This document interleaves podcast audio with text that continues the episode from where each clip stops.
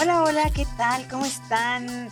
Bienvenidas y bienvenidos un episodio más a Divinas Ideas. Les saluda su amiga Laura Martínez y sí, audiencia, ya sabemos que nos ausentamos una semana, que de pronto les bombardeamos con tanto contenido y luego nos ausentamos, pero eh, es que ha habido mucha chamba, ha habido muchísimas cosas, eh, pero vamos ahí, eh, seguimos trabajando, estamos mm, buscando traerles mayor contenido, prometemos regularnos ya en, las, en los próximos episodios, pero pues el día de hoy ya estamos acá de vuelta con un nuevo episodio, con un nuevo tema que además Nani y yo pensamos que sería una muy, muy buena idea traerlo de manera como muy relax, como en modo de chismecito, pero que además es un tema que puede ayudar muchísimo a las juventudes. Más adelante les vamos a, a, platicar ya a detalle de qué vamos a abordar, pero pues antes que nada les damos la bienvenida a pues a, a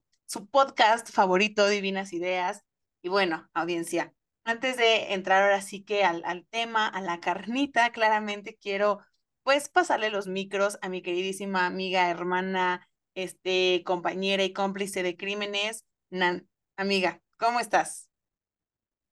me encantó, me encantó esa, esa, esa intro, amiga. Ya después de la disculpa, que también me voy a sumar definitivamente a esa, pues a esa, introducción, amiga, que compartiste por acá con nuestra audiencia, quien saludo con muchísimo gusto agradeciéndoles como siempre estar una semanita más con nosotras. Amiga, feliz también de estar contigo, de compartir este momento que es para las dos, lo sabemos. Hoy, como bien lo decías, eh, tenemos un temazo.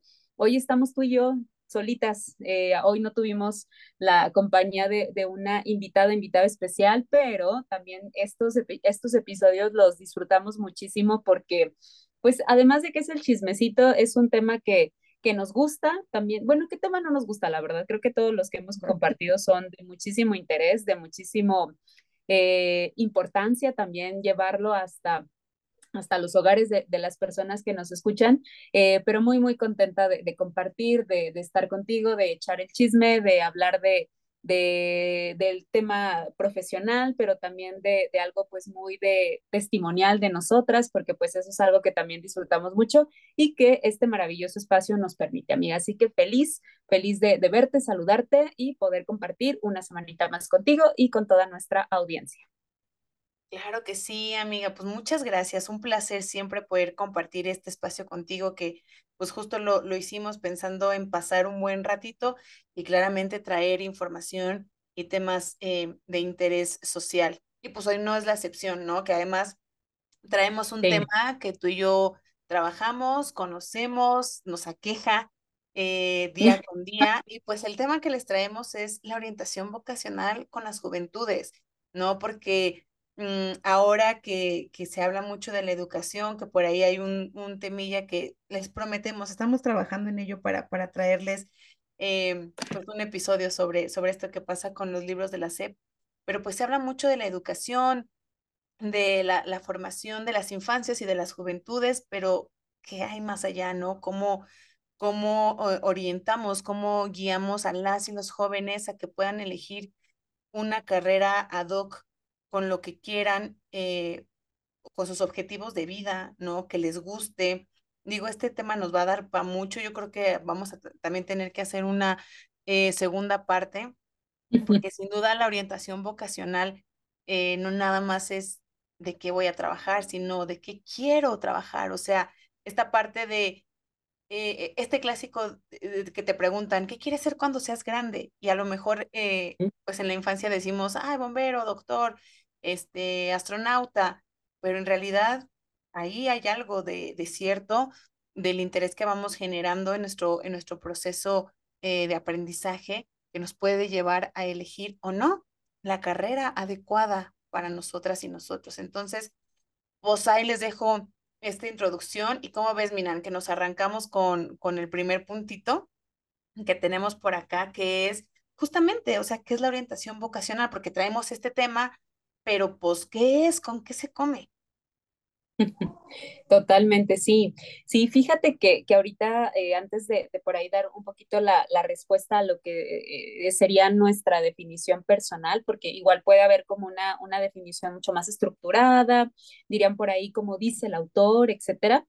Pero es, es bien importante lo, lo que mencionabas y también ahí añadiría, amiga, que es eh, esta pues esta necesidad también de poder conocernos, ¿no? Eh, en su totalidad, o sea, saber cuáles son todas nuestras habilidades, nuestros gustos, nuestras pasiones, que también tienen muchísimo que ver con la decisión de cuál es esa carrera profesional o ese, ese mm, sí, esa formación que, que vamos a, a decidir eh, prepararnos para en su momento comenzar a, explorar el campo laboral.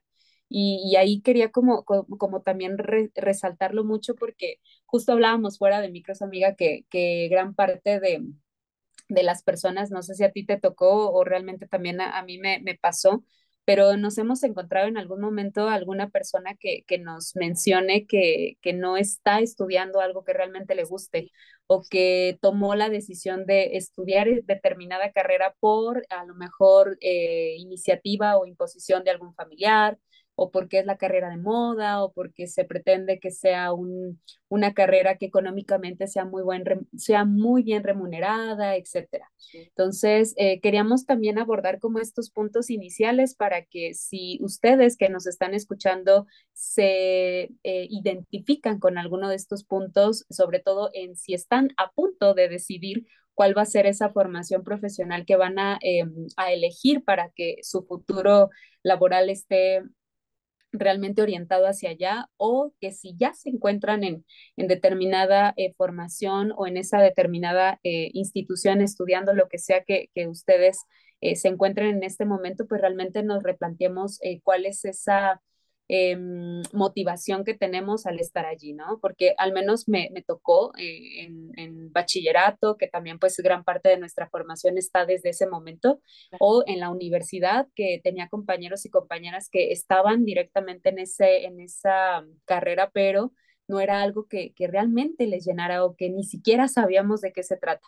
Voy a ir adelantándome un poquito, pero tenemos por ahí una preguntita que, que también está muy orientada en eso, de cómo fue nuestra experiencia pero sí quería este, resaltarlo, añadirlo ahí también a lo que, a lo que mencionabas, pero qué importante es eh, el tema de la orientación vocacional. Y ahora sí, eh, dirigiéndome a esa preguntita que tú eh, eh, mencionabas hace un momentito de qué es exactamente la orientación vocacional, pues es justo eso, ¿no? Es esta em, em, orientación, es esa, ese conocimiento, esa eh, esas áreas como de oportunidades que podemos tener hablando en temas de, de, lo que realmente te gusta, te apasiona, pero en términos de formación académica, eh, también eh, con, la, con resultados en el ámbito profesional y sobre todo, no sé, amiga, ¿y tú qué opinas? Yo creo que esa, esa, esa información estuvo como dando vueltas un poquito en mi cabeza, uh -huh. pero considero que también este tema de la orientación vocacional no solamente se trabaja dentro de las instituciones educativas, también podemos encontrarlo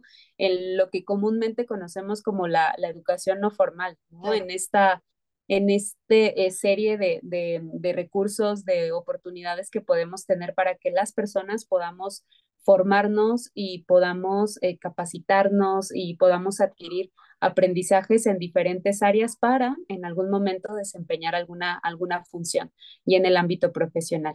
Es como lo que podría añadir ahorita de, de momento, amiga. ¿Tú qué opinas respecto a esta, a esta pregunta de qué es la orientación vocacional?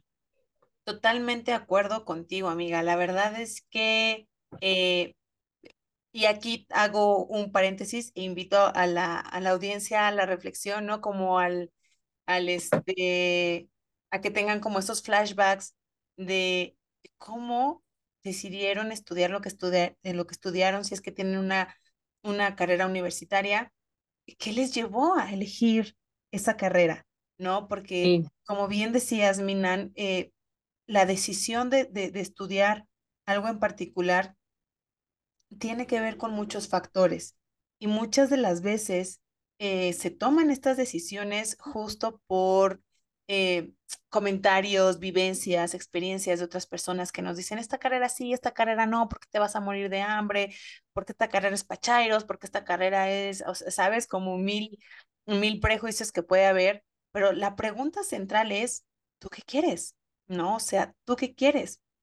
Y es por ello que la orientación vocacional es este proceso de aprendizaje que además, como bien dices, Nan, no es necesariamente escolarizado, sino que también es individual, o sea, es personal, es poder identificar, autoconocernos, pensar cuáles son nuestros objetivos de vida, qué es en lo que nos gustaría impactar de manera personal y profesional, porque sí, audiencia, la verdad es que a lo que nos dediquemos de manera profesional va a tener que ver mucho con nuestra autorrealización personal, ¿eh? Por eso es que hay veces que, que, que, si nos encontramos con personas que se frustran mucho con su trabajo, es, es preguntarnos si realmente están haciendo lo que quieren o están haciendo lo que deben, ¿no? Entonces es identificar estos objetivos, autoconocernos, saber para qué somos buenos, para qué no somos buenos, ¿no? Porque también conocer nuestras limitaciones nos va a permitir identificar en qué cosas sí y en qué cosas a lo mejor todavía podemos formarnos un poquito más, ¿no? Y entonces así esto nos va a permitir identificar las carreras que se adaptan muchísimo mejor a nuestros objetivos, a nuestros ideales, hasta nuestra forma de ser, ¿no? Por ejemplo, eh, me acuerdo muchísimo que cuando yo estudié esta carrera, que es sociología, la gente me decía, sí, sí, claro, es que tú sí debiste ser socióloga porque es muy sociable. Y yo me reía mucho porque yo les, de, o sea, porque en realidad yo no estudié sociología por ser sociable, yo estudié sociología porque me cuestionaba todo lo que pasaba en el entorno, ¿no? O sea, es más, llegaba un punto en el que yo odiaba la sociedad y quería saber por qué no tanto por ser sociable, ese es un punto, un punto aparte, ¿no? Y, pero además me permití como indagar, digo, no, no quiero adelantarme justo a la pregunta donde platicamos esto, pero sí fue esta, esta autorreflexión de a ver qué quiero, cómo me veo dentro de tantos años trabajando. O sea, realmente quiero un trabajo en el que me sienta cómoda, en el que me sienta realizada o en el que todos los días me tenga que parar a la fuerza eh, y tener que verle la cara a personas que ni me caen bien y odiar mi trabajo y mi vida por consecuente de todo esto, no. Es por eso que es bien importante abordar este tema de la orientación vocacional, porque sí, audiencia, tiene un impacto importantísimo en el desempeño personal, profesional y claramente económico que vayamos a tener de manera futura. Así que si por ahí en casita tenemos jóvenes que justamente están por iniciar eh, un proceso educativo universitario, orientémosles. Sí, sí, totalmente, en total acuerdo. Sí, esa, esa parte que, que comentas de, de, de, es que sí, es bien fuerte, ¿no? O sea, el hecho de a qué te vas a dedicar durante ya el resto de tu vida hasta donde dicen que ya es momento de jubilarnos y de eh, ir a descansar y todo lo demás. Ahora, hoy en día, amiga, que ya no tenemos, eh, pues ya muchos años, ya no es lo mismo, ya no es a los, bueno, no me acuerdo que era, eran cuarenta y tantos, cincuenta y tantos, no por decir, a lo mejor estoy mintiendo en cuanto a las edades, pero ahorita ya no. Y entonces, imaginar que todo el, el gran parte de tu vida va a ser dedicada a trabajar en algo que no tenga eh, ese pues sí, ese impacto en ti de manera favorable, que sea un martirio ir a tu trabajo, que sea eh, un, híjole, el tema económico, a lo mejor en ocasiones los temas económicos pueden venir a, a, sustituir un poco como el esfuerzo, ¿no? Eh, forzado que tenemos que hacer, pero hay muchas otras cosas que se necesitan también considerar. Entonces, sí, estoy en total sintonía contigo respecto a esa, esa orientación que, que podemos eh, tener y sobre todo a la reflexión que bien haces y bien invitas también a la, a la audiencia. Fíjate que ahorita nos estamos dirigiendo principalmente al sector joven, ¿verdad? Pero me encantó la introducción que diste al principio de, de, respecto al tema de la orientación vocacional, porque si nos vamos un poquito a, a a las edades más, más pequeñas, eh, con las infancias, sí es cierto, ya desde ahí empezaban con, con, este tema de qué es lo que queremos estudiar. No sé, amiga, si tú lo que deseas cuando eras eh, pequeñita realmente era, no sé si tú en algún momento de, de pequeñita dijiste, yo quiero ser socióloga. Yo al menos tocó eh, decir que quería ser interventora educativa porque ni siquiera conocía la, la carrera Así es, y entonces, pues no, definitivamente no fue así, pero seguramente muchas y de las personas hoy en día sí hacen esa reflexión pasada y, y realmente son o maestras, maestros, o están en el ámbito de ingenierías o en el ámbito de la construcción, no sé, todas las carreras tan diversas que hay eh, pues está padrísimo. Pero, por ejemplo, en este caso que estamos enfocándonos con el sector joven, ¿no? Eh, ¿Cuáles consideras, amiga? Estaría padrísimo que pudiéramos platicar. Eh, podría ser eh, una estructura, no sé si hay como pasos a seguir que pudiéramos nos aplicar, ¿no? Para poder trabajar la orientación con los jóvenes. No sé por ahí qué, qué se te ocurre, qué podría ser, cuál podría ser una buena estructura que se podría manejar para lograr realmente una orientación vocacional efectiva y favorable. Sí, fíjate, amiga, que esto que te voy a compartir lo he hecho normalmente con mi entorno cercano, que son mis primos o Ok. mis sobrinos, porque pues, Ujú, con los chavos que trabajamos normalmente tú y yo ya, ya traen o- una carrera universitaria determinada o en curso, ¿no? Entonces, eh, pues ahí, y, y aún, y aún con ello, audiencia, eh, se han dado cuenta que no están en la carrera adecuada, aún ya cursando o ujú, terminando la carrera, ¿eh?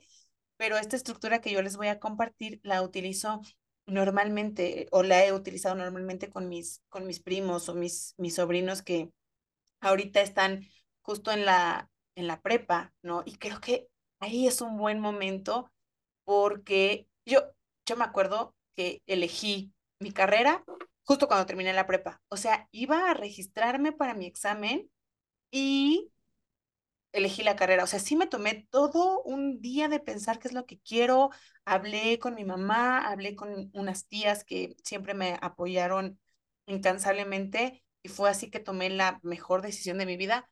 Pero, este, si me, si, si me preguntan ahora, sí me hubiera gustado tomarme más tiempo para ello.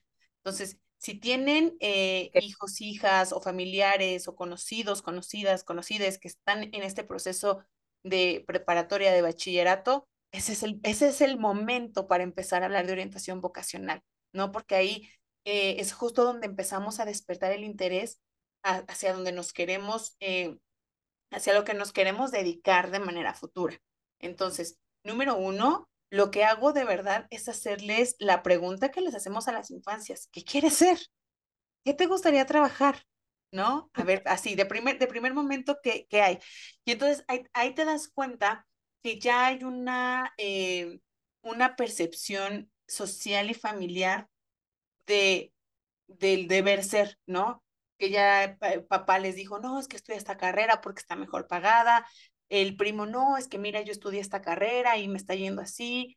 Este, la, la tía, no, pues mira esto, ¿sabes? Ya hay una, una eh, percepción de, de esto. Entonces, hay una decisión un poco o, o un pensamiento un poco permeado ante, ante estas situaciones. Entonces, ese es el paso número uno. El paso número dos es investigate cómo está el campo laboral.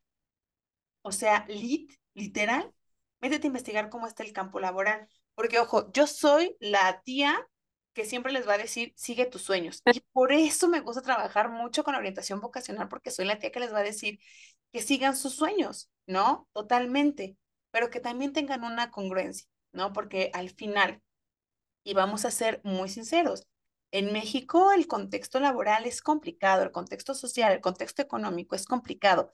Entonces, no solamente es incentivarlos a hacer lo que quieran hacer, sino que guiarlos, ¿no? Acompañarlos para que puedan tomar una decisión basada justamente en sus sueños, en sus objetivos, pero que puedan también complementar como toda la otra parte, ¿no? Entonces es, ¿qué quieres?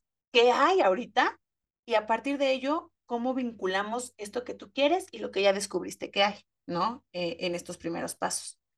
Y entonces, la verdad es que yo sí hago mucho uso de estas herramientas de test vocacionales, amiga, que son bien buenos, ¿no? Y que, y que muy rara a la vez los hacemos, o que yo me he encontrado con personas que hacen los test vocacionales cuando ya terminaron la carrera o cuando ya están trabajando y se dan cuenta que no es lo que querían hacer, ¿no? Tú me, tú me preguntabas, tú, si yo de, de niña decía, ah, quiero ser socióloga. No, pero decía, quiero ser maestra. Y Ok, probablemente no me dediqué como a es- estudiar eh, eh, la parte de la educación o pedagogía o algo así, pero el- eh, la gente sabe que desde mi carrera, desde la sociología, me enfoqué mucho en la parte educativa, ¿no? Que hoy por hoy es lo que estoy haciendo. O Ujú. sea, no soy una maestra como certificada ante la SEP ni, ni esto, pero trabajo mucho en la educación, ¿no? Y doy talleres e imparto cursos y eh, acompaño a las infancias, a los jóvenes. eh, he dado este, clases a pequeñitos de tres años hasta adultos mayores de 70 años y más, ¿no? Entonces, eh, pues al final es eso. O sea, no soy la maestra tradicional que conocemos en las aulas, pero estoy detrás de todo ese proceso, porque al final fue como algo que, que vinculé y que tuve la fortuna, porque sí llamémoslo así, amiga, no sé, es un privilegio.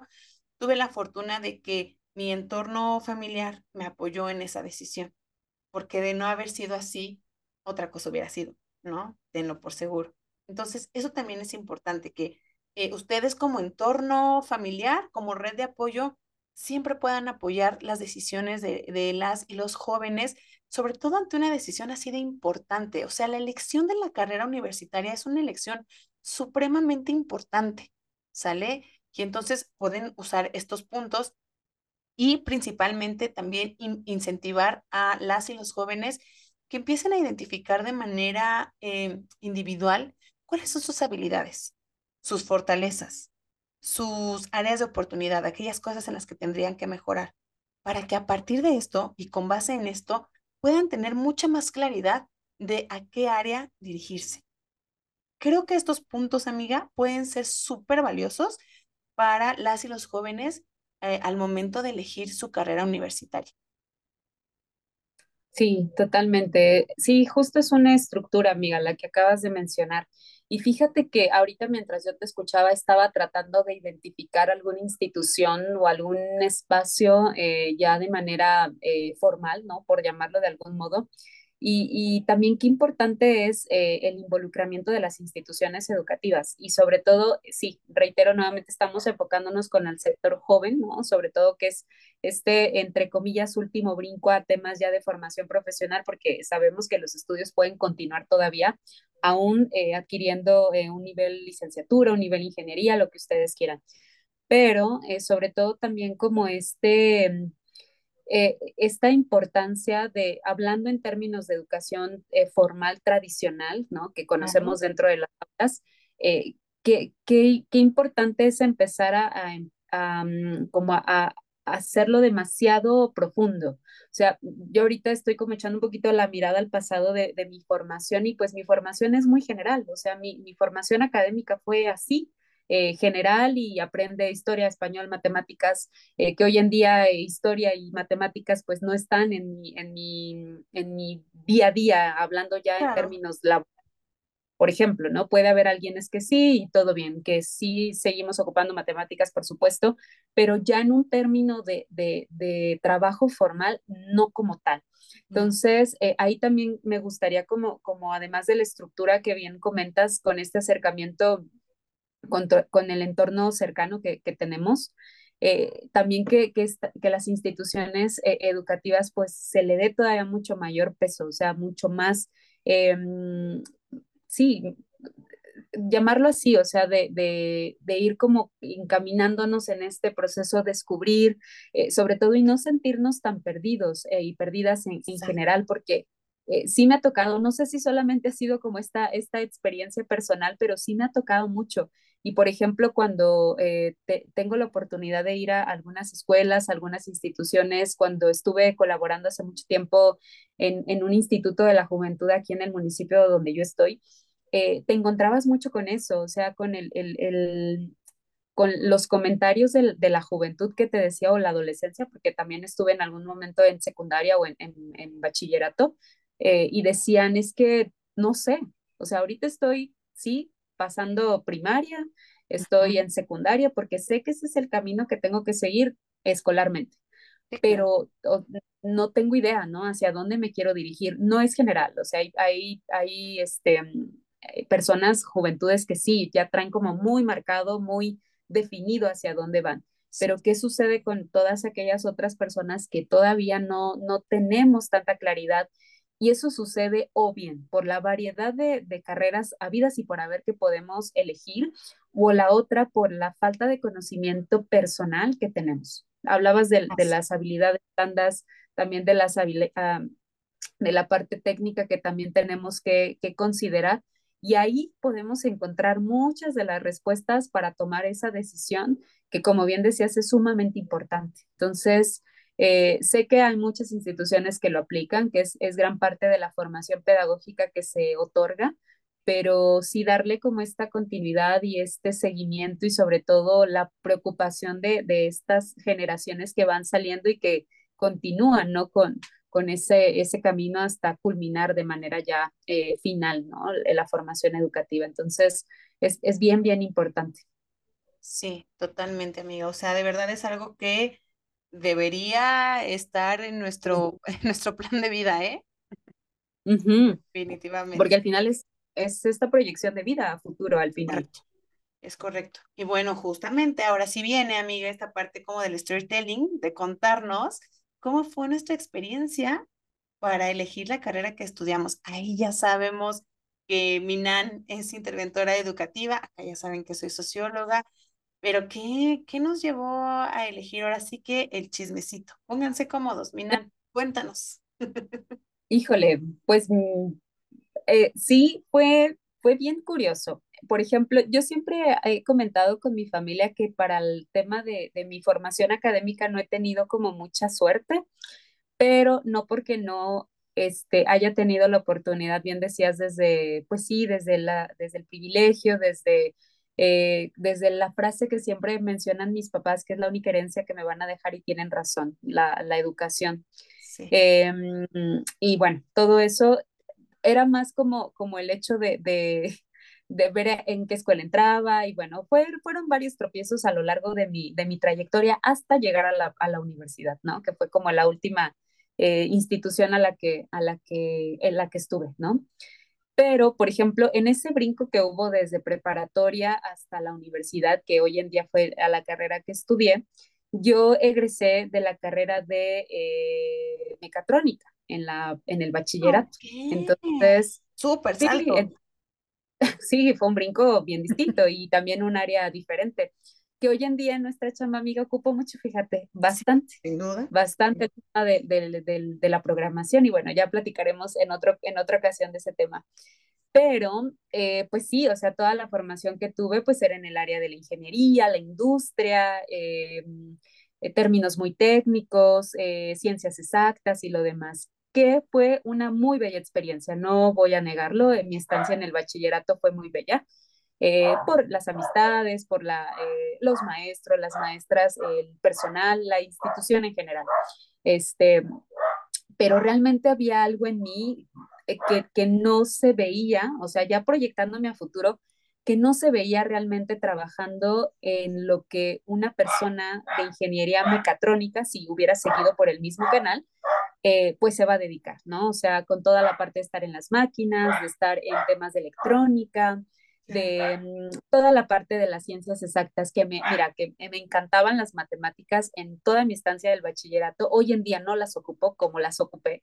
En su momento era muy buena también en álgebra y todo, todas estas materias. Eh, geometría analítica era mi fab, pero eh, mm, no, o sea, no me acababa de convencer de, Nancy, cuando ya estés en el ámbito laboral, vas a seguir en esta área.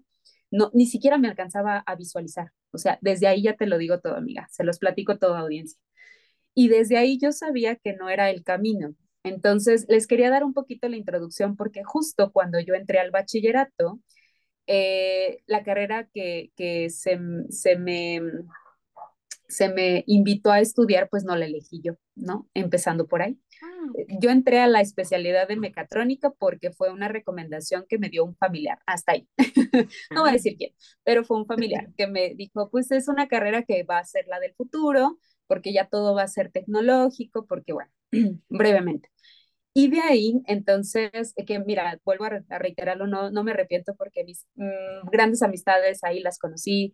Eh, hoy en día conservo muchas personas que admiro, que quiero y que todo de, de esa formación, pero ya en términos de, de mi experiencia laboral, no, O sea, una disculpa enorme, pero no iba por ahí. Entonces, voy a dar ahora sí el brinco de, del por qué elegí estudiar hoy en, hoy en día lo que me dedico, que es la carrera de intervención educativa.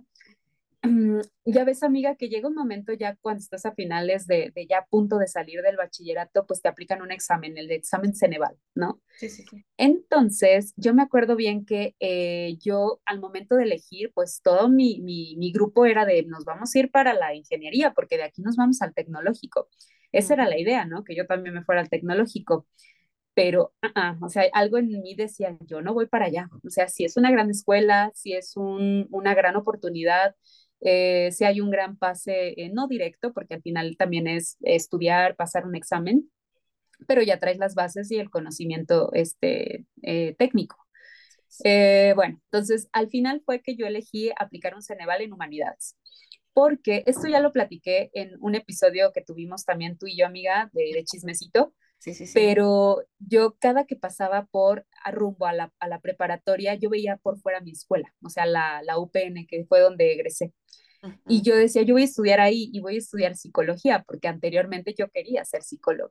Y eso lo, lo, lo empecé a decidir cuando estaba en la secundaria. Entonces, no sé por qué razón como que empezó, necesito ponerme a pensar muy bien por qué empecé a, a querer ser psicóloga, pero ahí, es, ahí había psicología Después me enteré que no era psicología clínica, sino era psicología educativa. Todo bien. Entonces, este, no había día que no pasara por la escuela y, al, y dijera, yo voy a estudiar, o sea, cuando yo termine eh, en, en, el CEBETIS me voy a ir a la UPN, claro que sí, ¿no? Entonces, así quedó. Total, terminé, eh, apliqué el examen, obviamente apliqué un examen de humanidades en el Ceneval, de ahí de la escuela, y este, fui solamente, fuimos dos personas de mi grupo que aplicamos para un examen Ceneval en humanidades. O Lucero, te mando un besazo, que hoy en día ella es eh, maestra de preescolar, porque también ella dijo, yo me voy a esa área, ¿no? Entonces, eh, fuimos las únicas de, nuestro grupo de 40 eh, estudiantes. Y eh, total, al final eh, hubo ahí una situación por el tema de no, de no elegir sacar una ficha, se me pasó eh, cuando eran los exámenes de admisión y lo demás, pues no saqué ficha a ningún lado. Y ahí fue donde estuvo mi año sabático. Entonces, tengo una muy buena amiga que somos amigas desde que teníamos siete años las dos y ella estudió en la UPN y en una ocasión me dijo, oye, ¿qué crees? En mi escuela, o sea, ella sabía que yo estaba de descanso, que yo no estudiaba, que yo estaba pues más dedicada a otras actividades eh, va a haber una feria donde van a dar a conocer mi carrera. Este, todavía no es muy conocida. Eh, la intención de la universidad, pues, es poco a poco hacer difusión. ¿Quieres venir? Y yo, pues va. O sea, mm, tengo tiempo.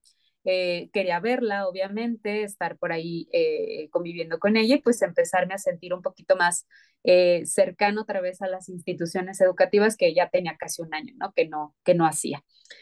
Y después, cuando en, fui, llegó la fecha de, de la feria que hubo, eh, y ahí las maestras, que son mi adoración, eh, que en ese momento pues fui como, pues, es el personal docente, pero no sabía que iban a ser mis maestras en un momento. Eh, presentaron la licenciatura, eh, la intervención educativa va a constar de esto, esto y esto y esto. El objetivo profesional es este, el campo laboral para un interventor, una persona que se dedica a esta área es esta, y eh, las habilidades que necesitamos son estas. Y yo ahí, amiga, como la primera vez y la primera vista, me enamoré. Dije, aquí, este es el área, ¿no? Claro. claro, estaba psicología, estuve yendo a la universidad a la que yo decía que iba a estudiar, pero eh, en ese momento yo olvidé la psicología y dije, no, con permiso, yo voy a la intervención. Entonces, eh, desde ahí, o sea, en, fui de las pocas personas que entró al IE, a intervención, porque el resto del grupo eh, iban mis compañeros a, a, psicología, pero pues la carrera era muy demandada, no había la capacidad en cuanto a matrícula para que entraran todos eh, quienes postulaban. Claro, hubo personas que también quedaban en el proceso por no, no este, la aprobación del examen, como bien se sabe es la, admisión. Eh, pero les daban la oportunidad, ¿no? O sea, veían cualidades, veían lo que platicamos, amiga, de las habilidades blandas y, y, y, técnicas para poder decir que pues tenían todo el perfil para ser interventores educativos. Entonces, eh, en mi caso, pues no fue así, o sea, desde el momento que, que, yo entré a la entrevista con la maestra Lilia, que también ves a su maestra, sabe que le admiro y le respeto mucho, ella me dijo, totalmente tienes el perfil para ser interventora, o sea, no sé qué vio en mí, todavía no lo, pre, no lo he preguntado, la voy a ver eh, pronto. Pregúntale. Y ahí le pregunté, pero sí, este, justo fue como de, pues estás en el camino. Y desde que yo puse un pie en el primer semestre hasta octavo semestre y todavía hoy en día, yo sabía que ese era mi área y ese era mi lugar.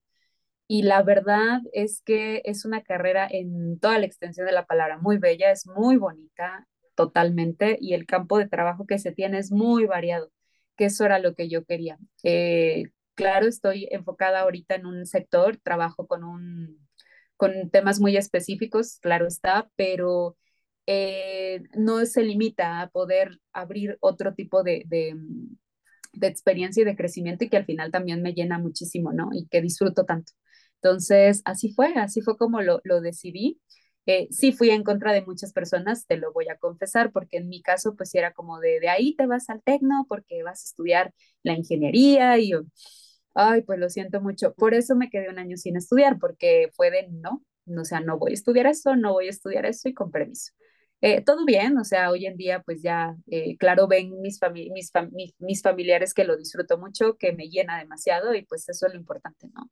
Entonces, así fue, amiga, así fue como, como yo decidí estudiar la carrera de intervención. Uh -huh. Bastante, sí. Todas sí. las cosas que nos llevamos, ¿no? En, en, este proceso al final. Sí, sí, sí. Sí, fíjate que yo, bueno, también ya les he platicado en algunos otros episodios cómo fue mi, mi proceso. Mm, parte de mi proceso, bueno, yo igual, igual que tu amiga en la prepa, mm, yo estaba estudiando otra cosa, porque además la prepa yo la estudié en una escuela de paga. Y eh, yo estaba estudiando administración de empresas, bueno, es que además estudié en dos prepas. En la primera prepa estudié informática administrativa y después me pasé a otra prepa que terminé estudiando administración de empresas, ¿no? Y de primer momento era una carrera que me gustaba, que me llamaba mucho la atención y que yo decía, claro, yo creo que voy a seguirle de aquí para real con la administración. Pero es que adentro de mí hay un ser revolucionario que no podía con ese sistema capitalista, neoliberal, que yo no sabía qué era hasta que estudié la carrera de sociología, ¿no? Yo solo decía, yo no entro en este entorno, yo como que no me siento cómoda con el Adam Smith, ¿no? O sea, como que, como que Adam Smith y yo no seríamos cuates, dije. Claro. y entonces, de verdad te lo juro, eh, de hecho el culpable es uno de mis profes que eh, le voy a mandar saludos y, y, le voy a mandar este podcast, Mauricio Puga, un gran, gran profe, era mi profe de filosofía, me acuerdo perfecto, y me encantaba que diera la clase porque además lo daba con una pasión increíble, increíble, increíble. Y me acuerdo que en una clase nos habló de Carlos Marx. Y entonces yo me puse a investigar quién era ese señor, quién era Carlos Marx. Y después, en una clase de economía que tuvimos en la, en la prepa, también lo mencionaron, nada más así súper embarrado, y me acuerdo que en esa clase de economía no hablaron bien de Carlos Marx, y entonces dije, oh, claro, a mí, a las personas que, eh, que, de las que hablan mal, luego tengo que investigar, ¿no? Porque yo decía, ¿por qué, ¿por qué Mau Puga habla tan, tan padre de, de este ser y este profe de economía como que no le agrada tanto? Me empecé a meter, me empecé a meter. Este, mi, mi, mi profe Mau eh, es sociólogo y entonces, pues ahí fue como mi primer acercamiento con la sociología, ¿no? Eh, y yo siempre he sido ñoñísima, o sea, he sido la, la escuincla más ñoña del, del, condado. No reprobé una materia hasta la universidad y la materia que reprobé en la universidad casi no llego a mi casa. Me la pasé llorando y cuando les dije a mis papás, mis papás me dijeron, ay, qué bueno, hija, porque eres una ñoña. Entonces, fue diferente, ya fue otra cosa, ¿no? Pero yo estaba eh, retomando, yo estaba estudiando administración de empresas y fíjate, amiga, lo que son las cosas. Por el contrario a ti, yo quería una ingeniería. O sea, yo antes de, antes de, de, pensar en la sociología, mi sueño más grande era entrar al Politécnico, al Instituto Politécnico okay. Nacional. No, yo quería una ingeniería. yo, a mí las matemáticas como tú, a mí me encantaban muchísimo y además mi papá estudió química, ¿no? Entonces, este, pues creo que viene de ahí un poco este, este pensamiento lógico y me llamaba la Claro. atención, pero ¿qué crees que también soy bien artística? Entonces, también quería estudiar danza y la verdad es que el arte siempre me llenó muchísimo, la verdad es que es algo con, con lo que a la fecha me, me, em, me, me gozo, me, me gozo de verdad en todos los sentidos porque es donde me siento viva y entonces yo estaba así como en un mar de emociones entre irme a una ingeniería o irme a algo artístico o irme a, a, a algo de ciencias sociales, ¿no? Entonces, claramente cuando dije, bueno, quiero estudiar danza, ento- ahí pasa lo que, lo que suele suceder. Mi papá dijo, no, hombre, estás pero si bien loca, porque ¿cómo? ¿De qué vas a vivir? Etcétera, etcétera, ¿no? Y entonces yo le decía, no, papá, por favor, déjame, déjame intentarlo, déjame ver a ver pues, qué sucede, ¿no? para ese entonces, o sea, porque la verdad hasta eso, creo que durante toda mi infancia sí, mi papá sí me pagó clases de danza, clases de actuación, o sea, la verdad es que estuve como muy metida en eso desde muy chiquitita, pero él pensaba que era como para hobby, ¿no? O sea, como de, ay, si le pago esto, X, ¿no? No, no lo va a tomar tan real, pero sí. Entonces dije, bueno, a ver, ya, ingeniería, no, o sea, ya me, me investigué las carreras y como que no me termina de gustar, ¿no? Eh, y entonces te, te digo, pasa lo que, lo que les contaba hace un rato, que eh, estábamos por terminar, ya estábamos en el último cuatrimestre de, de la prepa, teníamos que registrarnos al examen de, de la universidad y entonces eh, la UAM, pienso en la UAM, ¿por qué? Porque la tengo cruzando la calle, ¿verdad? Por eso la pensé. Y entonces me doy cuenta que en la UAM eh, está la carrera de sociología. Y como que otra vez la carrera de sociología vuelve a tocar a mi puerta. Después de, de haberla conocido por, por mi profe, vuelve a tocar a mi puerta y digo, ah, caray, ¿señales? No, serán señales el universo. Y, y entonces, porque también quería estudiar psicología. Estaba entre sí irme por administración, irme por psicología, pero era psicología social y como que no me, no me gustaba mucho, y sociología. Me revisé el plan de estudios de, de, las tres carreras y sociología abarcaba mucho más de lo que administración y psicología social pues abarcaba en ese momento.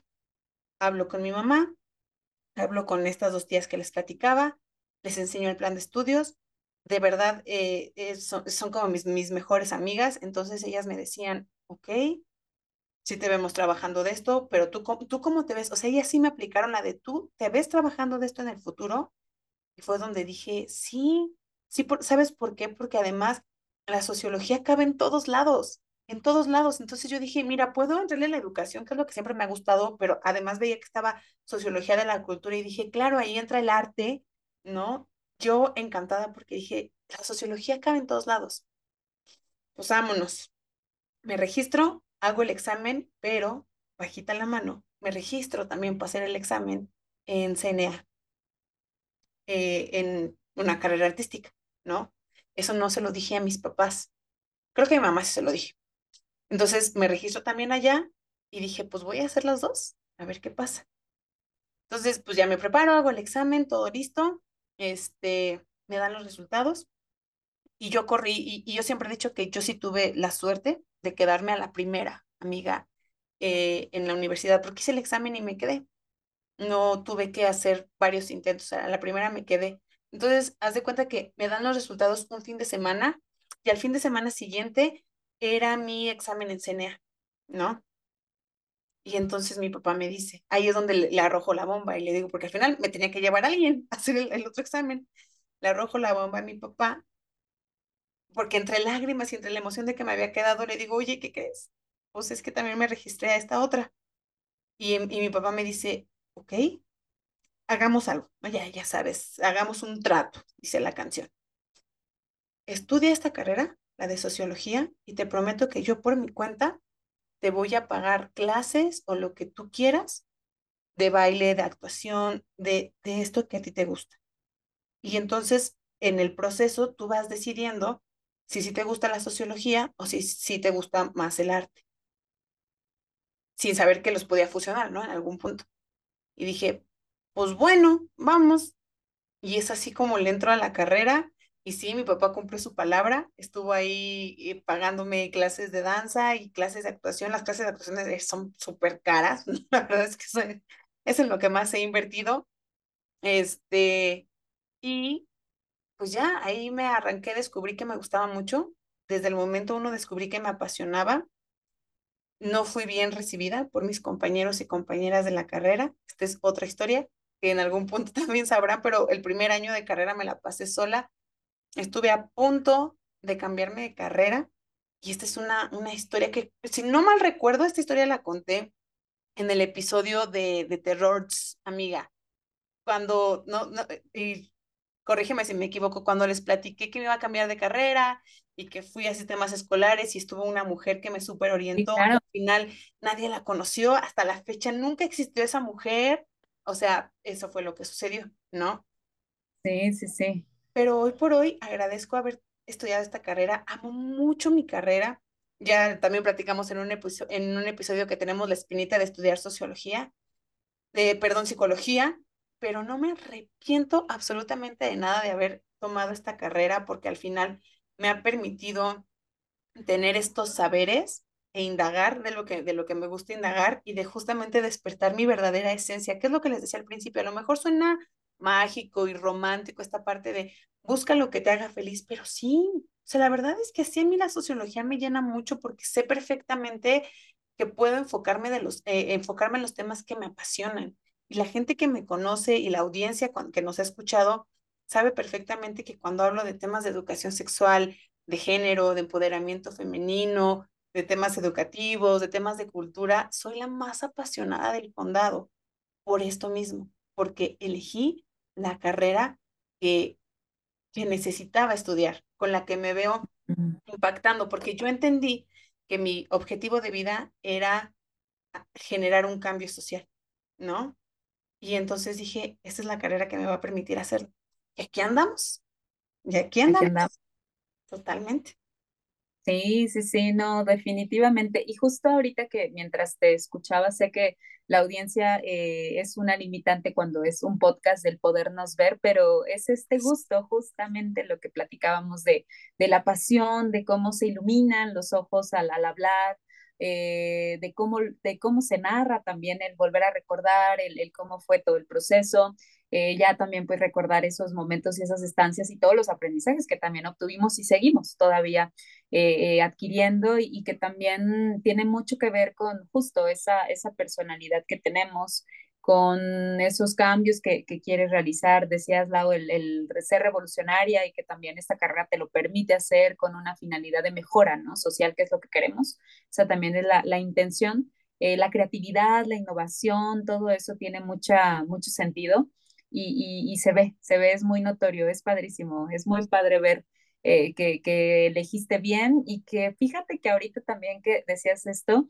eh, cómo van cambiando también las etapas. O sea, ahorita sí ya tenemos esa formación, obviamente tú en el, en el ámbito de la sociología, yo como interventora, pero eh, ya aunque tenemos una formación académica, ahí traemos la, la, espinita por otra carrera, ¿no?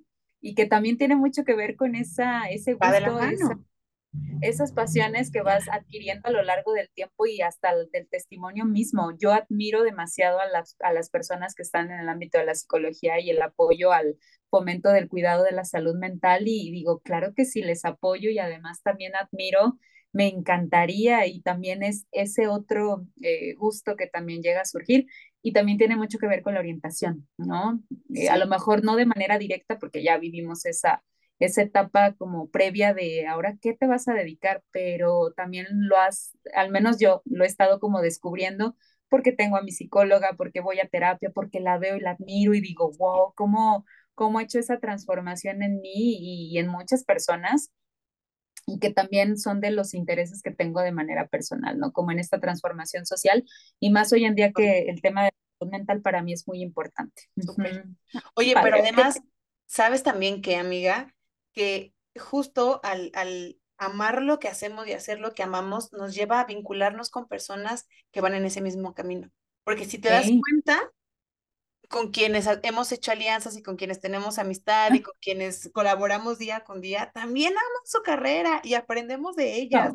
No. por algo tenemos esta espinita de la psicología, porque además trabajamos con muchas psicólogas y creo que la mayoría de nuestros vínculos profesionales se ha llevado con eh, psicólogos y psicólogas y entonces eh, tiene mucho que ver, o sea, sí tiene un impacto profesional, pero tiene un impacto personal y social. Entonces, claro esto de la orientación vocacional es un tema del que hay que hablar y, y, de verdad llevarlo a la, a la, práctica, que es al final... Y sabes que, que están impactando de manera indirecta, o sea, ya no como una estructura, eh, o sea, de un paso uno, paso dos, eh, formalmente hablando, este, etcétera, sino también eh, el, el, hecho de ver personas que te motiven, que te inspiren, también es, es, es orientación y eso está Mira, padrísimo, padrísimo. Qué importante. Si ahorita estamos dirigiéndonos al temas de la juventud, mira, yo creo que desde las infancias, claro, es, un, es, un, es una transformación constante, pero desde ahí podrían surgir eh, decisiones muy interesantes, mucho, muy, muy interesantes. Muy bien, amiga, me encanta, me encanta, me encanta. Súper, sí, pues, y mira, la, la, la otra pregunta va justo de la, de la mano con esto que mencionabas de las juventudes, y es, ¿qué tipo de orientación necesitan las y los jóvenes para elegir la carrera que desean. Que por ahí ya estuvimos abordando un poquito, pero tú particularmente, Mina, ¿qué, qué orientación consideras mucho más puntual para que las y los jóvenes elijan la carrera ideal para ellos? Fíjate que tenemos una siguiente pregunta para justo lo que quisiera comentar. No me voy a profundizar tanto para a lo mejor dar un poquito más de panorama en la siguiente pregunta, pero yo creo que el autoconocimiento es importantísimo, muy importante, amiga, mucho. Em, y no estamos hablando de un autoconocimiento así como muy rígido, que lleve años de estudio, que tengamos como esta preparación muy, muy, muy, muy previa. No, no, no, al contrario, o sea, es simplemente partir de preguntas muy puntuales, muy directas, que respondan precisamente a, muchas de las interrogantes que ayudan a poder elegir cuál va a ser la carrera que te va a gustar, te va a apasionar y, y de la cual vas a, a depender de muchas, de muchas maneras, no solamente en una estabilidad emocional, no solamente de una estabilidad económica, que sabemos que es importante, hablar de dinero es, no es malo, al contrario, es también algo que, que, yo siempre lo veo como una retribución de, del esfuerzo y de toda la dedicación que tú eh, eh, compartes, ¿no? Y que eso también es importante, o sea, el hecho de preguntar qué me gusta, desde ahí ya podemos empezar a, a, a definir hacia dónde puedo elegir la carrera que quiero estudiar, ¿no? Eh, nuevamente reitero, ahorita lo estamos eh, sí orientando en un tema de formación eh, institucional, académica, formal, tradicional, pero también eh, ahorita pensaba muchísimo como en, todas la, las personas que he tenido la oportunidad de trabajar que también siguen preparándose eh, de, de, una manera eh, más, pues más constante, a lo mejor fuera de aulas, en, educación tradicional como le conocemos, pero que también están descubriendo muchas vocaciones y mucha experiencia profesional que en algún momento empiezan a desempeñar. Entonces, el hecho de, de saber qué te gusta, eh, hacia dónde te visualizas. Eh, a veces dicen, pensar en el futuro es, es eh, no tan agradable porque aterrador. puede... Es aterrador, sí, por supuesto, y más hoy en día con tantas cosas, pero al final también te permiten ver si realmente es en donde tú quieres estar en un momento determinado, ¿no? Eh, yo sabía que no quería verme en, en, en, la industria y aún así todavía me, me, dijeron en una ocasión, ni de la industria te salvaste porque estuve dando en el anterior empleo donde estuvimos, amiga, mucho tiempo capacitación en la industria, ¿no? Y también estuvo padrísimo, pero al final eh, era como llevar esa, pues, esa colaboración de otra forma desde mi, desde mi experiencia y desde lo que me gustaba, ¿no? Entonces yo creo que, que uno de los puntos claves sí, sí podría apostar con un autoconocimiento literal, muy profundo de, de, de ti como persona, para saber hacia dónde puedes dirigirte y conocer también toda la oferta eh, que hay en cuanto académica, como también en el ámbito de, de, instituciones laborales que van a ser la fuente de, de, consulta para en algún momento empezar a explorar, ¿no? Porque también eso es, es muy importante, o sea, el hecho de saber si, si lo que quieres estudiar también es necesario cambiarte de residencia, ¿no? Por ejemplo, no, no, no, yo me acuerdo muy bien que me decían en la universidad, si hay en algún momento la oportunidad de salir de, del municipio, vete, ¿no?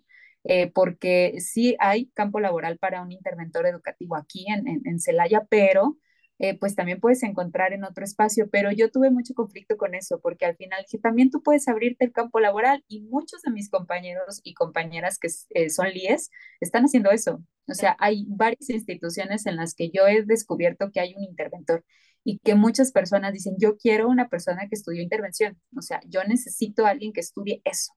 Y es padrísimo, o sea, está padrísimo saber todo, todo eso pero retomando como esta parte de, de, de, hacia dónde y cuál podría ser una estrategia, yo creo que el autoconocimiento sería para mí de los, de los principales motivos para empezar como a, a trabajar ese tema de la orientación. Claro. Y fíjate que ahorita que te escuchaba, pienso en algo que también veo relevante, amiga, que es pensar en lo que disfrutas hacer, en lo que te apasiona. ¿Qué, ¿Por qué digo esto?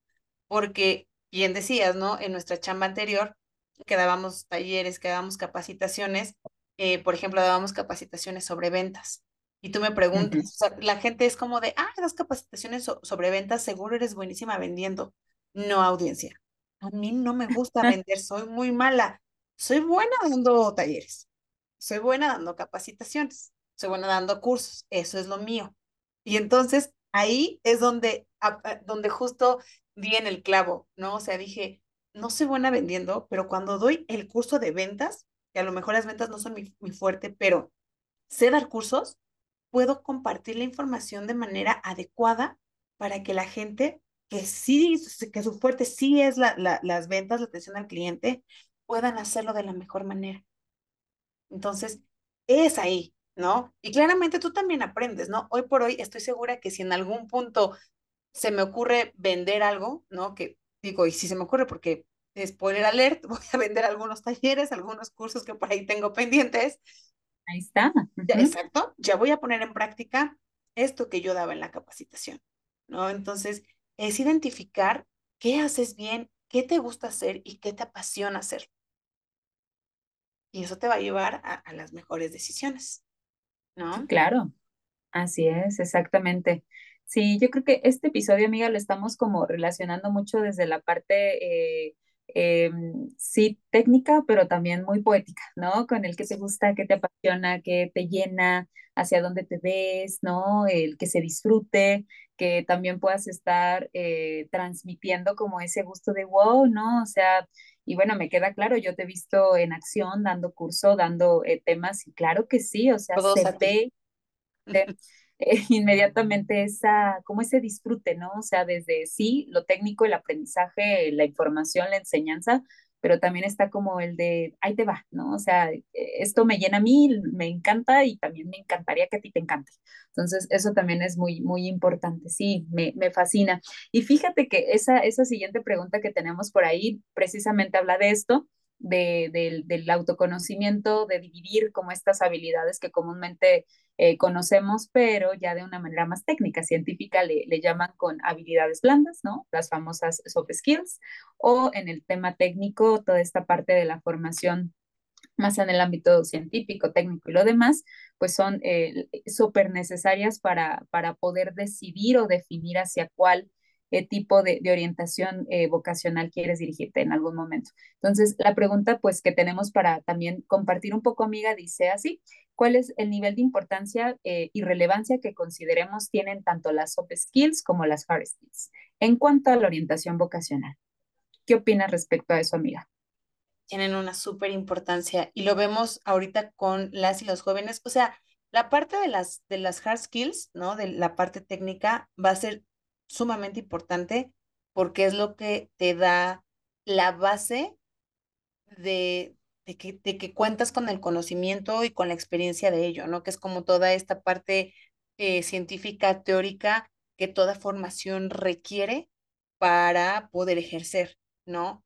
Pero en el campo laboral, las soft skills son un valor agregado sumamente necesarios para poder ejercer cualquier rol, ¿no? Cualquier puesto que vayas a desempeñar en el, en el campo laboral. ¿Por qué? Porque si bien es cierto, tenemos que aprender como toda la parte técnica del N carrera que, que se nos ocurra estudiar, pero ¿qué pasa con el trabajo en equipo? ¿Qué pasa con la comunicación? ¿Qué pasa con la escucha activa? ¿Qué pasa con el liderazgo? Y no vamos tan lejos. En la universidad, cuando hacíamos trabajos, ¿cuál era la forma de organizarnos? Nos dividíamos por partes. Tú haces la introducción, tú, este, acá, cada uno, cada parte del trabajo, veníamos, lo juntábamos y lo entregábamos y era chile, mole y pozole, lo que hacíamos. Oh, sorpresa, en el campo laboral eso no pasa. O sea, eso es poco o cero profesional, porque eso no es trabajo en equipo. ¿no? O sea, al final de cuentas te dividiste y cada quien trabajó en lo individual para después hacerlo grupal y así no funciona el trabajo en equipo, ¿no? Y entonces hablar, o sea, son tan importantes las habilidades técnicas como las habilidades blandas porque van a equilibrar esta parte, eh, eh, eh, pues sí, esta, esta parte integral de tu, de tu formación profesional. Entonces, son sumamente necesarias. ¿Esto por qué lo abordamos? Porque a veces eh, nos vamos a la parte de solamente lo que dicen los libros, solamente lo que está en, en los textos, solamente este, lo que los profes me dijeron que era lo correcto, es lo que voy a hacer. Y entonces salen al campo laboral y, número uno, descubren que no están encontrando chamba y no saben por qué. Sorpresa por soft skills. Porque las primeras, los primeros filtros de, eh, de empleabilidad suelen ser las entrevistas de RH en donde se evalúan las habilidades blandas. Si no las tienes, claramente no vas a pasar una prueba técnica porque están estos filtros, ¿no? Entonces, de mucho no te va a servir que seas el mejor programador, el mejor sociólogo, el, la mejor este, interventora educativa y dime cualquier otra profesión, la que tú quieras. De nada te va a servir si no has trabajado las soft skills, que son sumamente importantes, ¿no? O sea, pero bien trabajadas que no sea el, ah, sí, dime un ejemplo donde has trabajado en equipo. En la universidad nos repartimos el trabajo y entregábamos, no, ese no es trabajo en equipo, porque de la comunicación eh, efectiva, la escucha activa, la resolución de problemas, ¿no? ¿Dónde está todo esto? Entonces, es sumamente necesario y por eso volvemos al punto. Es importante autoconocernos, porque si no sabemos en qué somos buenos y en qué cosas nos hace falta trabajar, no vamos a poder movernos de, nuestro, de nuestra zona de confort, voy a decirlo así.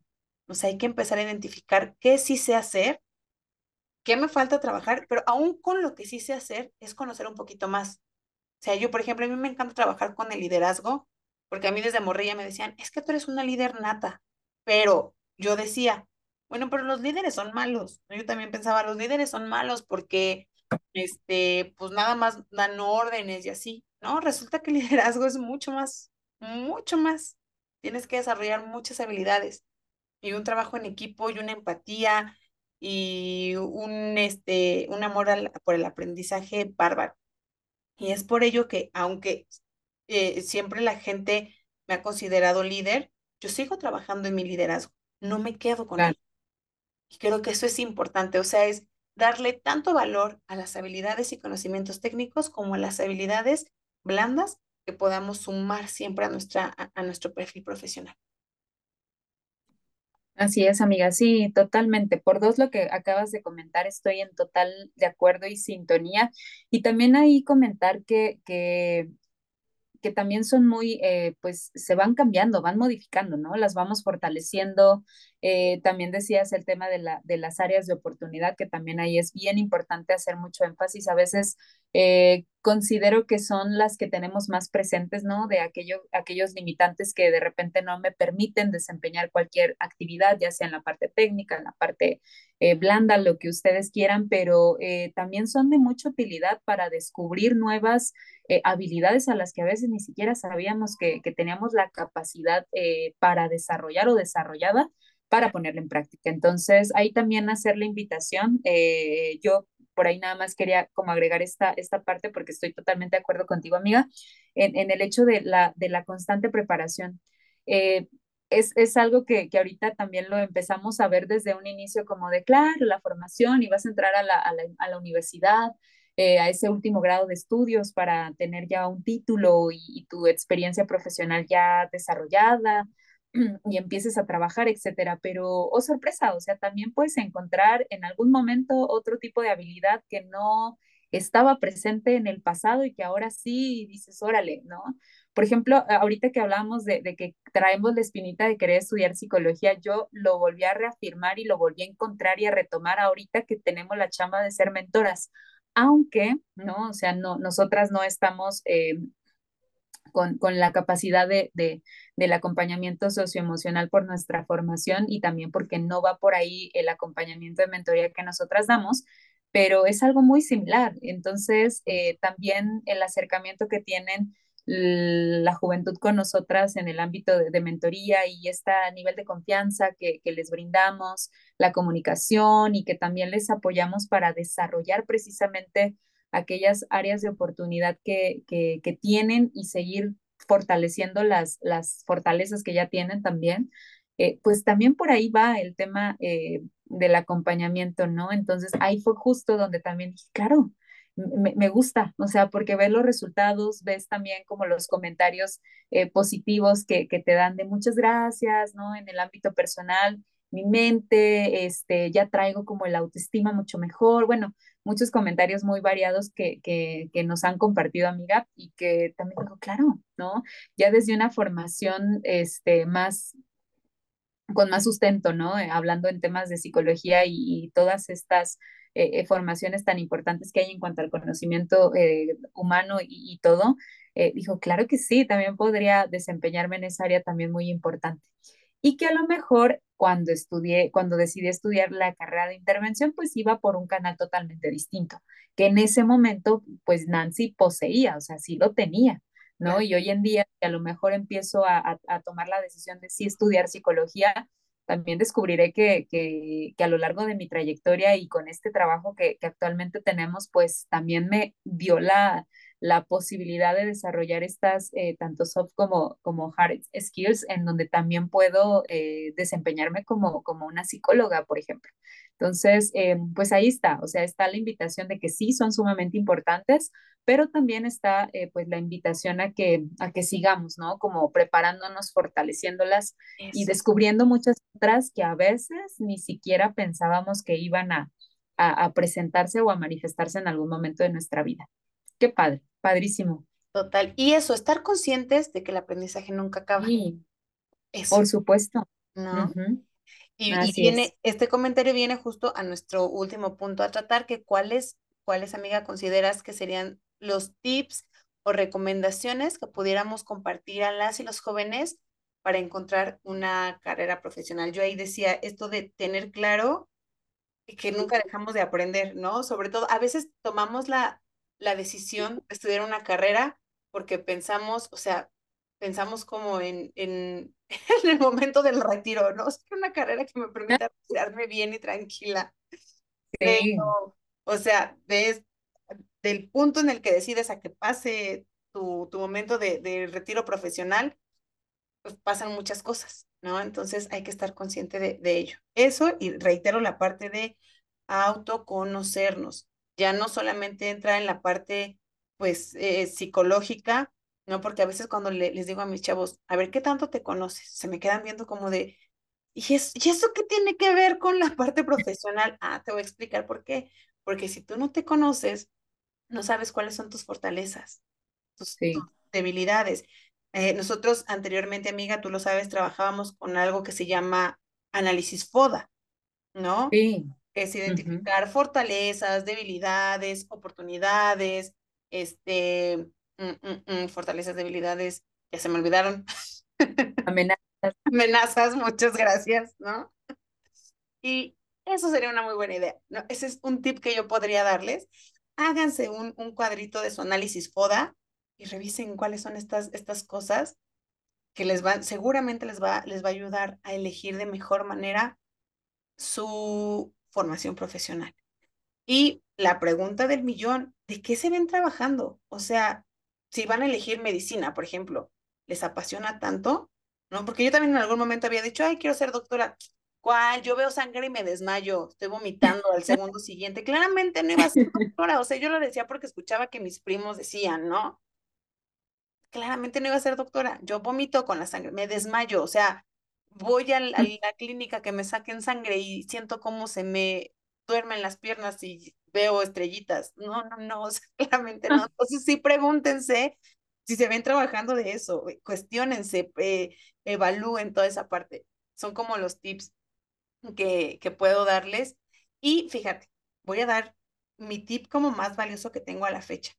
Se dediquen a lo que se dediquen, estudien lo que decidan estudiar, siempre, siempre, siempre hagan networking, hagan vínculos, Ah, conozcan personas, porque trabajen de lo que trabajen, el conocer gente en el ámbito personal y profesional les abre muchas más puertas, mo- a veces más que la experiencia en sí.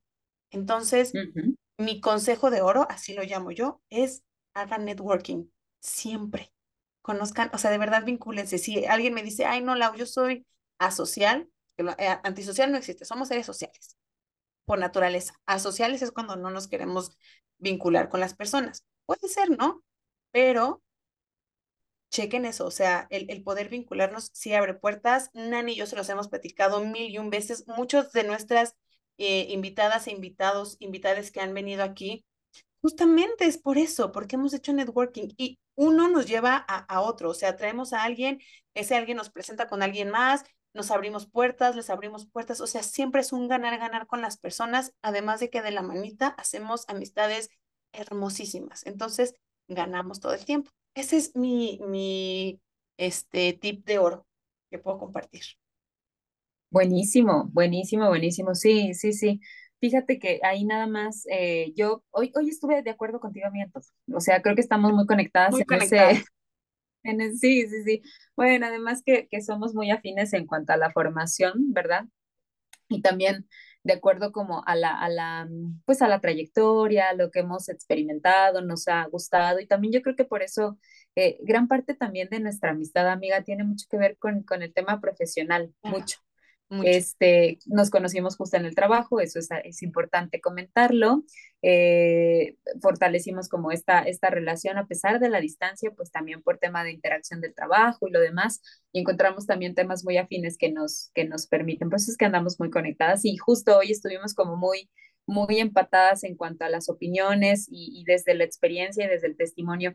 Y ahí también, dentro de, de algún tip y recomendación, Fíjate que más que un tip o una recomendación, yo creo que también esta, esta parte eh, que tiene mucho que ver con las habilidades es justo el, el, el, el tener el interés, o sea, simplemente el, no quiero que, que nos, nos, involucremos como en un tema así, o sea, es verdad que la orientación vocacional te lleva a la, a la educación tradicional formal que conocemos, pero también sé que la, la población es inmensa, ¿no? Entonces, hablar de educación eh, sí es cierto. Yo he encontrado muchas, muchos, muchas personas que han comentado que estudiar es muy caro y, tiene gran parte de, de, realidad esa, esa expresión por cuál sea la, el, el, entorno en el que esa persona lo menciona. Pero también es verdad que hay muchas oportunidades ya hoy en día, llámese eh, instituciones con, con, accesos pues muy, muy eh, accesibles, vaya, la redundancia también, las becas, lo que ustedes quieran, ¿no? O sea, La oportunidades hay. Amiga, Por hay supuesto. escuela, eh, la universidad abierta y a distancia, por ejemplo. Claro, sí, o sea, oportunidades, englobándola, hay muchísimas. Ahí lo importante y, y, sobre todo está en lo que les decía al principio, el tema de interés, o sea, el interés de hacia dónde quieres dirigir, cuál es esa, esa área laboral, ya hablando en términos de trabajo que tú quieres, ¿no? Ya con lo, las recomendaciones que, que por ahí eh, eh, tu amiga compartías, pero también que sea pues un nivel de compromiso muy grande con, contigo mismo, contigo misma persona en general, para, para pues desempeñar precisamente hacia dónde quieres estar enfocado.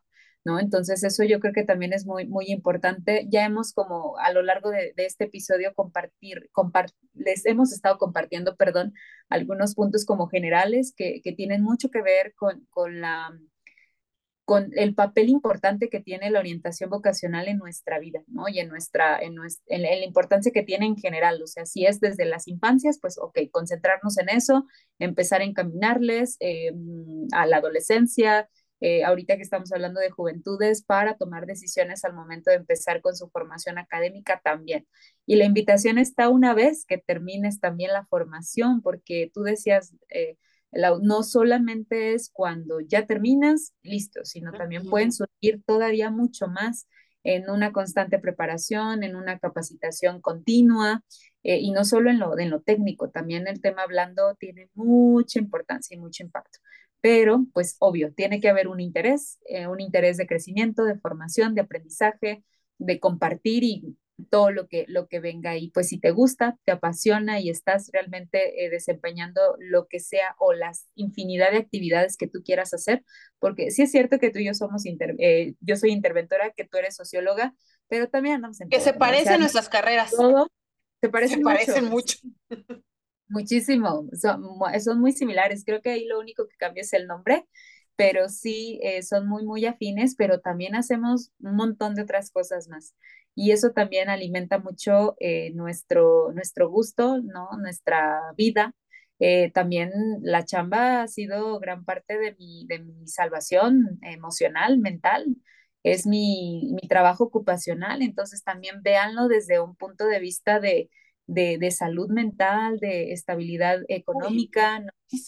Eh, de crecimiento, de, de, de todo, de, de, cumplir sueños, de cumplir metas, ¿no? Por ejemplo, o sea, sabemos que hoy en día temas económicos son relevantes y claro que el trabajo te lo da. Entonces, eh, cual sea el área que tú quieras, también es un nivel de compromiso que también tiene mucho que ver desde esta parte de la, de la orientación y hacia dónde te quieres dirigir. Pues ahí estaría, amiga, resumidas cuentas, el interés y el nivel de compromiso. Y pues todos aquellos que ya mencionamos hace un momento. Claro que sí. Ay, amiga, pues qué temazo. La verdad es que se nota que también nos apasiona este tema. se notó. Eh, se notó muchísimo, pero también ya estamos sobre el tiempo, ¿no? Ahora sí que nos metimos bastante eh, y yo creo que sí vamos a tener de pronto que traer una segunda, una segunda parte. Y fíjate, ahorita que lo decías, ya lo platicaremos fuera de micros, pero esta parte de la salud mental en cuanto al tema ocupacional sí tiene mucho que ver. Yo creo que podríamos ahí traer un, un este 2.0 de este tema enfocado en, en, la salud mental, ¿no? Estaría buenísimo, tiene mucho que ver. Pero bueno, audiencia, ya estamos sobre el tiempo, como les decíamos. Un placer, como siempre, estar con ustedes platicando de, de todo un poquito esta semana de, de, de este tema eh, vocacional. Sin duda, sin duda, Minanque Agasajo fue algo súper bueno, pero pues eh, antes de irnos, agradecerte por supuesto la compañía, que siempre es un, es un súper mega lujo eh, estar colaborando contigo. Vamos a seguir trayéndoles más cositas, pero pues antes de despedirnos, Minan, ya nos la sabemos, nuestros famosísimos anuncios parroquiales.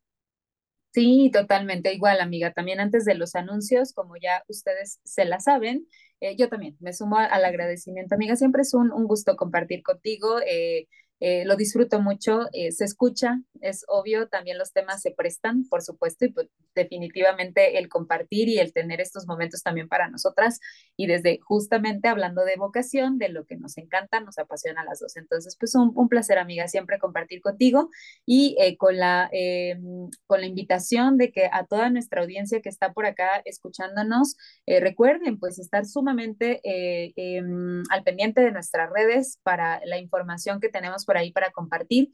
Eh, procuramos, ¿verdad?, estar por ahí presentes con un poquito de contenido que aunque de repente es verdad, tomamos esos momentitos de descanso entre episodio y episodio, pues el tema de las redes sociales procuramos pues por ahí andar en movimiento para eh, pues no dejar de tener este seguimiento con ustedes y sobre todo también para darles a conocer de los próximos temas que tenemos en las siguientes eh, transmisiones. Entonces recuerden seguirnos en las redes sociales en las que estamos presentes, que es tanto en Facebook como en Instagram como en... Eh, TikTok también, ya por ahí con un poquito más de, contenido, y en nuestros canales de reproducción, tanto en Anchor como Spotify, como Apple Podcast y Google Podcast. Y pues eh, nada, con la finalidad también de las próximas eh, episodios traer a invitadazos que siempre ustedes esperan con eh, temas muy buenos, así como este, y ojalá que también sean de sumo interés. Así que amiga, gracias nuevamente. Te mando un abrazote enorme. Igualmente, Igualmente amiga, recordándole a la audiencia que pues lo divino es conectar. Y nosotros nos vemos la próxima semanita. Muy bien. Muchas gracias.